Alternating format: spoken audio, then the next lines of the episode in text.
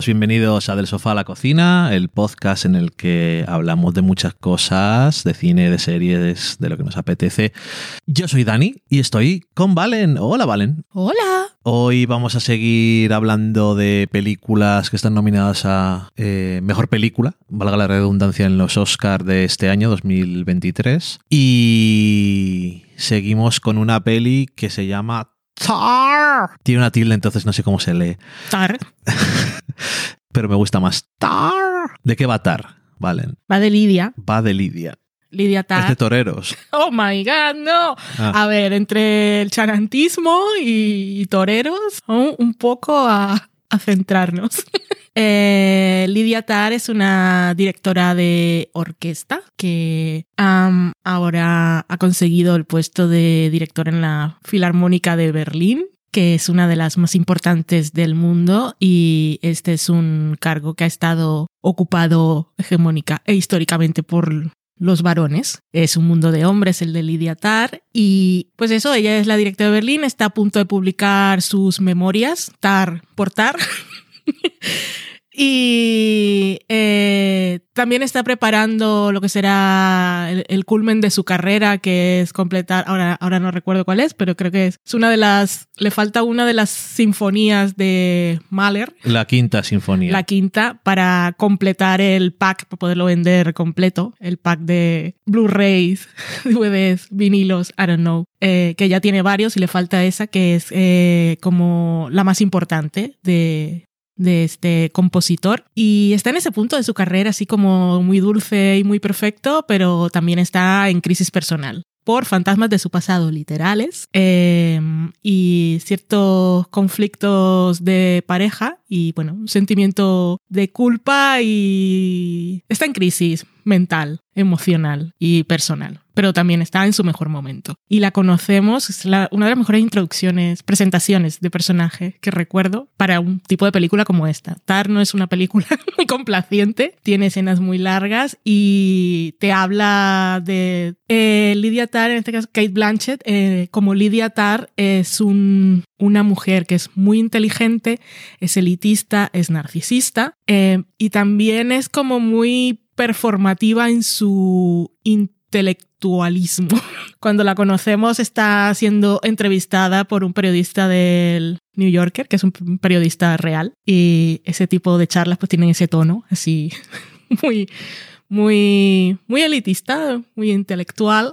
Y es una conversación muy larga y ella tiene eh, ese ritmo. Ella habla mucho del tiempo, que ella como directora es la que controla el tiempo, que sin ella no, directora de orquesta, sin ella nada funciona, que no es simplemente mover la batuta, sino que ella marca el ritmo, marca el tiempo, los silencios y así como se supone que es su trabajo, ella habla y se presenta ante los demás. Tiene esa forma de hablar, como no que está pensando cada palabra, sino que a cada palabra le pone el énfasis correcto. Es muy como mus- muy musical hablando. Y esa escena es súper larga y te habla de, de cosas y de historia de la música y de Mahler y de composiciones que si no estás en ese mundo, que es lo normal, pues los detalles no los pillas. Pero no es importante. Y eso es básicamente que es así la premisa. Pero luego la película es otra cosa. Es también una exploración de las dinámicas de poder que hace la gente cuando tiene poder, qué hace la gente que está a- en la órbita de esas personas que tienen poder, Eh,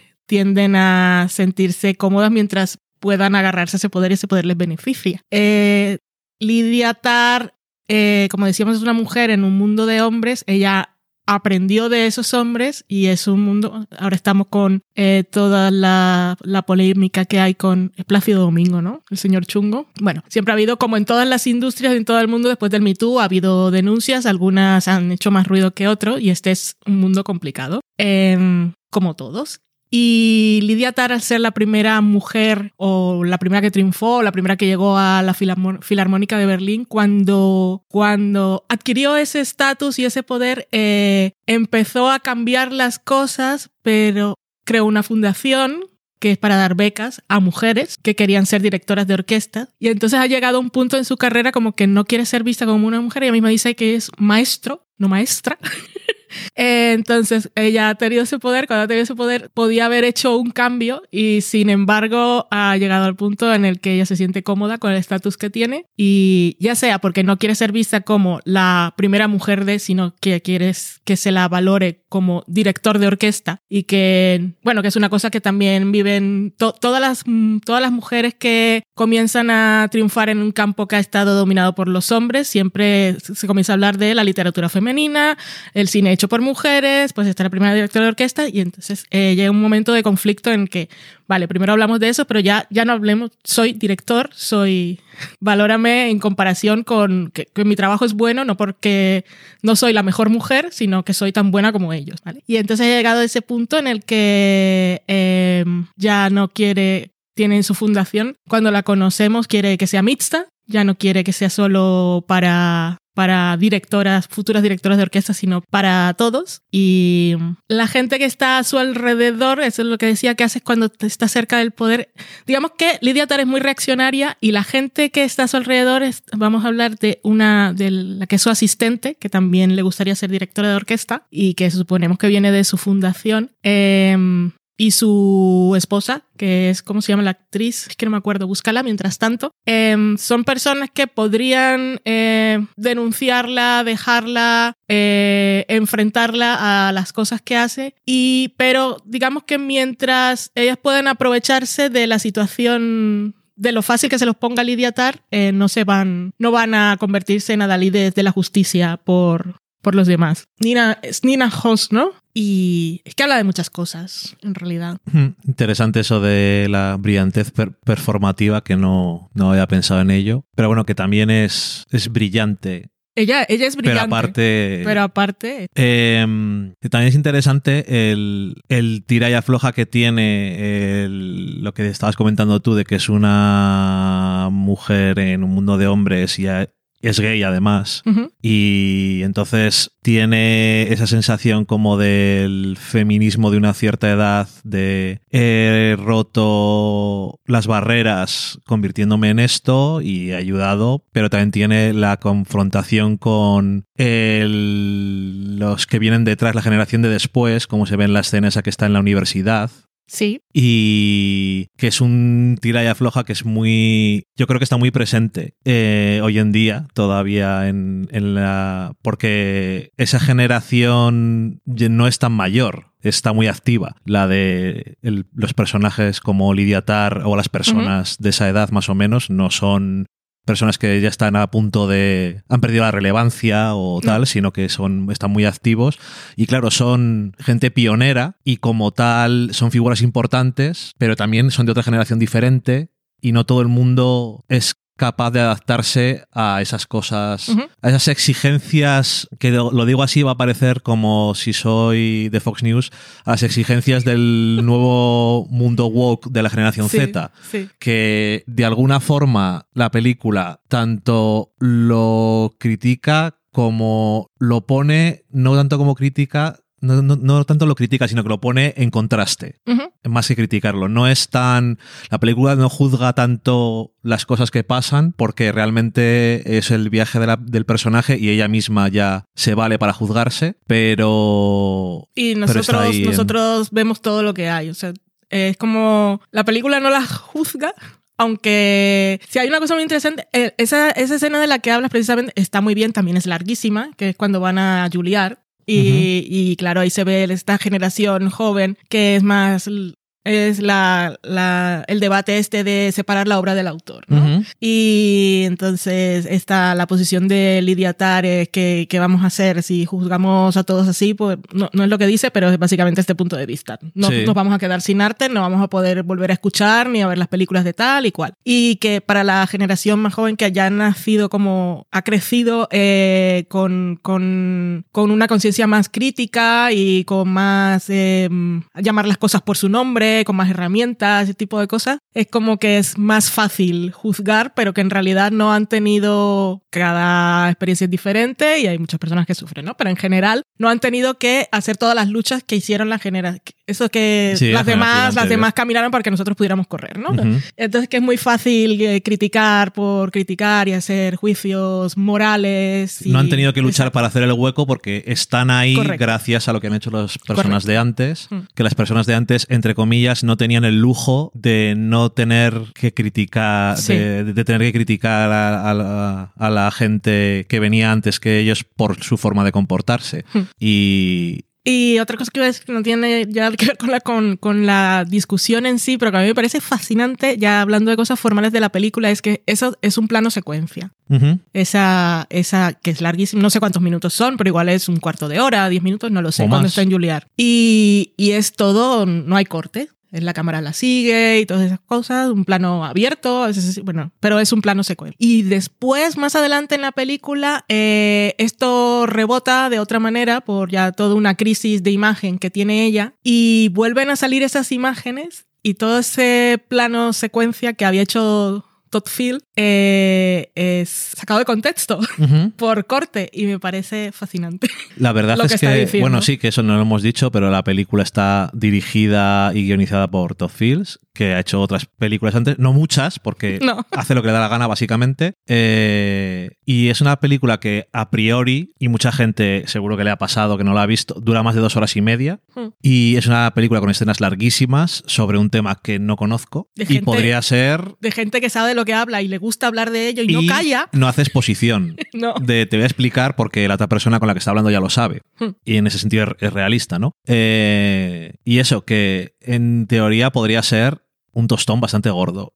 Dices, bueno, luego a partir de cierto punto casi tiene un tono más drama de psicológico. thriller, drama terror psicológico. por momentos, sí. y, y dices, bueno, por esta parte tal. Pero yo personalmente, las- la película abre con tres escenas que duran mínimo un cuarto de hora, si no un poco más alguna Sí, de luego ellas. también tiene la conversación con el, Con este el- mecenas que Mm, quiere ser... No, no, con el director de orquesta mediocre, que le está pidiendo las anotaciones. Es Ma- Mark Strong, es un director de orquesta, pero, pero mediocre. Y le está pidiendo anotaciones para hacer. Pero él tiene algo que ver con... Pero tiene algo que ver con una, una fundación diferente, sí, pero él es director de orquesta también. sí, sí. Pero no es un genio como No. ella. Y le está pidiendo las anotaciones para cierta composición, porque claro, eso también. Pero te- yo entendí que si ella se lo estaba dando, o sea, si ella, ella va a esa comida con él, ella como que tiene que atenderlo. sí, pero. Y tiene que mm, bufonearle un poco. Forma, forma parte Tiene que de, complacerlo. forma parte de la gente que está, no sé si en su fundación o otra fundación que le da dinero a sus cosas, pero él es director, eh, pero la, con la excusa él lo que quiere es Sí, sí, sí. las anotaciones de ella, que es curioso porque si no sabes de, de de música clásica, piensas mucho en el director de orquesta como una persona que mueve la mano con una batuta. Y es muy interesante cómo habla, cómo se habla en la película sin tú saber nada, llegas a comprender bastante bien cuál es la importancia y cuál es el arte del, del maestro. Hmm. ¿Qué es lo que está aportando realmente? Porque dices, no está haciendo nada, la gente está tocando. Sí. ¿Qué tienen que hacer? Como si fuera, no sé si sale justo en, en Seinfeld, cuando presentan al personaje que se llama, que le llaman, tienen que llamarle maestro, Sí. porque es director de orquesta, pero del más bajo de los niveles. y creo que hace una cosa de stand-up de si no hacen nada, la gente está tocando la música igual. Mm. Pero es, Pero es- no, es es- como eh, cuando piensas en, en un director de cine. O sea, el guion es el mismo. O incluso en un actor. El Ya. guion es el mismo, el diálogo es el mismo y depende quién esté dirigiendo la escena y quién esté interpretando y del trabajo que en este caso hagan los dos eh, como equipo juntos, eh, la escena puede tener un tono, un ritmo totalmente diferente. Pues lo Sí, mismo no, hace el desde director luego, y que-. Es un intérprete.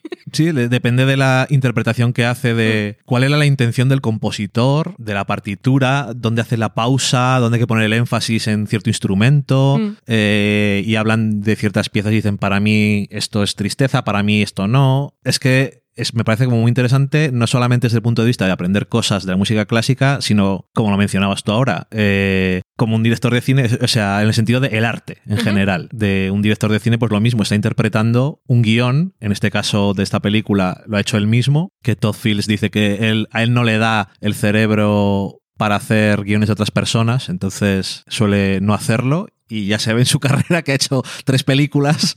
Eh, y bueno, eso, que, pero que no lo he dicho, que no, al final no he dicho, que eso, que es una película que es muy larga, que tiene escenas que cuando llegas a una hora me parece, la marca de una hora en la película ha habido tres escenas. Y sin embargo, yo estaba totalmente absorbido. De las películas que más me han gustado, de los que he visto en el último año. Y esa, esas tres escenas, las tres formas diferentes que tiene de, de performar. Sí, de, performarse a sí misma Kate Blanchett, porque está en la primera, está en ese, en ese auditorio de personas que están en cierto nivel, con cierto interés intelectual, que ya saben de qué están hablando, y con ese, con el entrevistador, y entonces es una cosa que intenta de alguna manera ser eh, seductora intelectualmente, eh, pero también eh, en su estatus de que ella es la experta. Entonces es una cosa así. Sí, bueno, pero ahí está, eh, está entendido que han ido allí a alabar. Claro, son admiradores. Lo que hace ella. Luego, cuando está con el este de la fundación, es una cosa mucho más condescendiente. Y cuando está con los alumnos, también, primero es del rollo, yo también, eh, también es como que ellos están ahí de alguna manera en plan admiración. Pero ya es, eh, es, su rollo condescendiente, ya llega al punto de, de, de humillar un poco sí, de mostrar su superioridad. No solamente es eh, en el sentido de cuando hablan de la obra y el autor, sino también cuando han tocado una composición de un hmm. compositor nuevo o es una creo que es una compositora africana que parece que es un poco como dice en inglés hat sobre, sombrero sobre un sombrero que es como vamos a apilar todas las cosas posibles para dejar claro cuál era lo que estamos intentando decir y claro ahí puedes pensar que la intención de la escena es decir que Lidia Tar dice, las cosas de antes estaban hechas por gente de mierda, pero son arte. Y lo de ahora puede hacerlo gente que es estupenda, pero esto es una mierda, básicamente. Y, bueno, que, que lo que decías tú de mm, cuando se presenta esa escena, cuando se revisita la escena de la película eh, sin ser un plano secuencia, que eso también es un poco parte, me pareció interesante en el sentido de parte como crítica de la cultura del no contexto. Sí. Que no es aquí ni para un lado ni para el otro, sino de em, el clip, el titular llamativo, o sea, la cosa rápida, el no contexto. Sí, el eh, un poco la, eh, también el activismo de sofá y la protesta rápida, porque no es que no es que he llegado un punto en el que ya conocemos bastante sin que se nos hagan flashbacks ni nada, sino vemos las acciones de Lidia Tara hablan por sí sola y sabemos quién es, que no podemos decir que eh, su crisis de imagen que llegará en un momento de la película no sea merecida,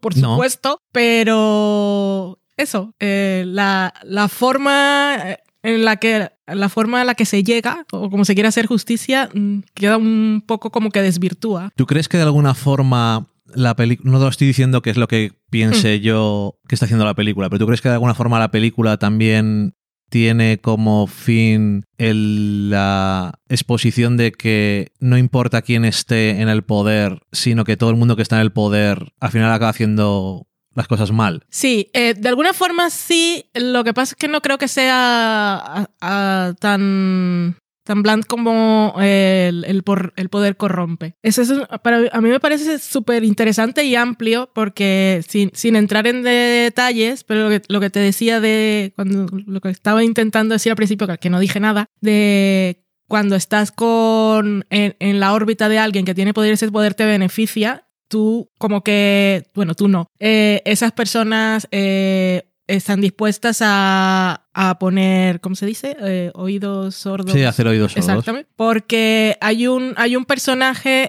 en la película que está, está a, a la vera de Lidia Tar, seguramente aguantando sus, sus neuras y con, sabiendo lo que hace, está un poco en conflicto porque le afecta, pero em, hasta que em, hasta que no se rompe el cordón porque Lidia decide no darle no recompensar no recompensarlo. Sí no recompensar eh, la lealtad seguramente no habría hecho lo que hizo. Sí. Sí sí sin duda. también claro también es una forma de, de verlo de estoy dispuesto a aguantar lo que sea con tal de conseguir lo que quiero Que eso es algo que también se hace mucho, se hace mucho. Eh, siempre, siempre lo recalca o siempre terminas viéndolo como de manera muy evidente cuando estás viendo el cuento de la criada, sobre, sobre todo en las primeras temporadas. Que había personajes que mientras no le fastidiaran tanto o se cumplieran solo las ceremonias y tal, o, o la, la misma Serena, mientras eh, podía disfrutar un, un poquito de ese poder, eh, estaba dispuesta a ignorar todo lo demás que estaba pasando. Y solo cuando le afecta directamente o cuando le quitan el, el poco jardincito de poder que tenían, entonces cuando se rebelan y... Bueno, que es lo y mismo que- La, la guerra. que ha pasado en Hollywood durante muchos años Mm. y que probablemente siga pasando. Tampoco vamos a ser No, muy supuesto. inocentes. Y luego también eh, hay otro tema que, del que habla la película, pero yo creo que eh, a lo mejor entra más con el final y yo creo que ahí sería ya demasiados spoilers meternos Mm. con eso. Otra cosa que quería decir es que ha habido críticas eh, a la película por parte de mujeres directoras de orquesta Ah, que decían que, claro, con lo que les ha costado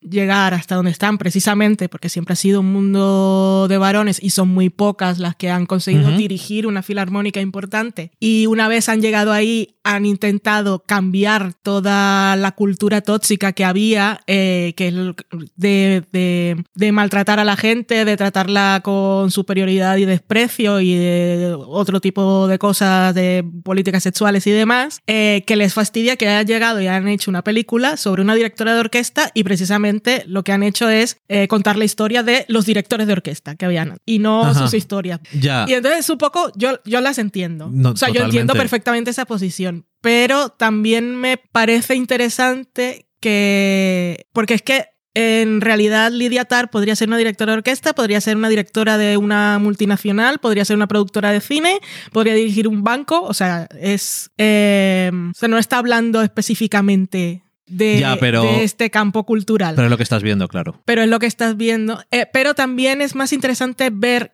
el personaje de una mujer porque eh, que nos cuenten esta historia mm, de un hombre es como que, ok, I know. Pero bueno, que también Sería es, menos interesante. es fruto de lo de siempre. Eh, cuando hay una película en la que un hombre hace esto, los hombres no se quejan porque dicen, esto ya hay, primero, ya, es verdad, y, se- y segundo, hay hombres de sobra para representarnos en este campo. Y claro, como no hay tantas mujeres... ¿Cuántas películas hay so- hay sobre una mujer directora de orquesta? Igual tampoco hay sobre, muchas sobre hombres directores de orquesta, que justamente va a haber ahora una película, la película que ha hecho Bradley Cooper Hmm. sobre Maestro. Leonard, Le- Leonard Ber- Bernstein, bueno, que era el mentor de Sí. Tarr. Eh, casualmente, dos películas sobre música clásica en tan poco tiempo, pues es, un, es una precuela. pero aquello es una precuela, pero aquello está basado en hechos reales, pero bueno, me da igual. Que yo entiendo. Sí, se entiende perfectamente. Se entiende porque además es una, es una queja que cuando estás en un campo tan limitado en cuanto a números, para ellas, pues dirán, joder, la única película que hacen y nos tienen que joder. Mm. Es que es complicado no, no empatizar, pero claro, al mismo tiempo también está bien que sigamos viendo a mujeres como protagonistas de historias diferentes y que no cada vez que hagas una película que tenga una mujer como protagonista tenga que ser la virtud. Claro, la heroína. Es- Y la que cambió las más. y las Eso es, pero todo es, es, y también, es complicado. También es más reto para el espectador, porque yo no sé si hay. Bueno, hay gente pato y hay gente pues equivocada en la vida, pero no sé si hay alguien que vea a Kate Blanchett y no, no, no siente la fascinación que se supone que siente el público de la película por Lydia Tarr. Nadie. Entonces, verla en un personaje tan complejo, tan chungo y tan difícil eh, es un reto como, como espectador. Pero claro, no puedes dejar de hablar de esto sin pensar en que gracias a que es una mujer la protagonista, han hablado con ellas para preguntarles cosas Mm. o se les está escuchando y sabemos que hay directoras de orquesta, porque a lo mejor los que lo asumes, pero también Ni piensas, siquiera lo piensas. nunca he visto ninguna. Mm. Eh, es eso, eh, pero esta misma complejidad de este trozo de la conversación, yo creo que es lo que intenta aportar la película y luego tiene partes, eso, como muy, muy tensas, muy creepy, thriller psicológico, Visiones de todo. fantasmas y el final que es muy poético y muy perfecto para el viaje del personaje. Hemos tenido un, un año con muy buenos finales de película. Ujú. Bueno, mira, y también buenos finales para podcast. Con estos dejamos y otro día ya volvemos con más películas de los Oscar. Adiós. Adiós.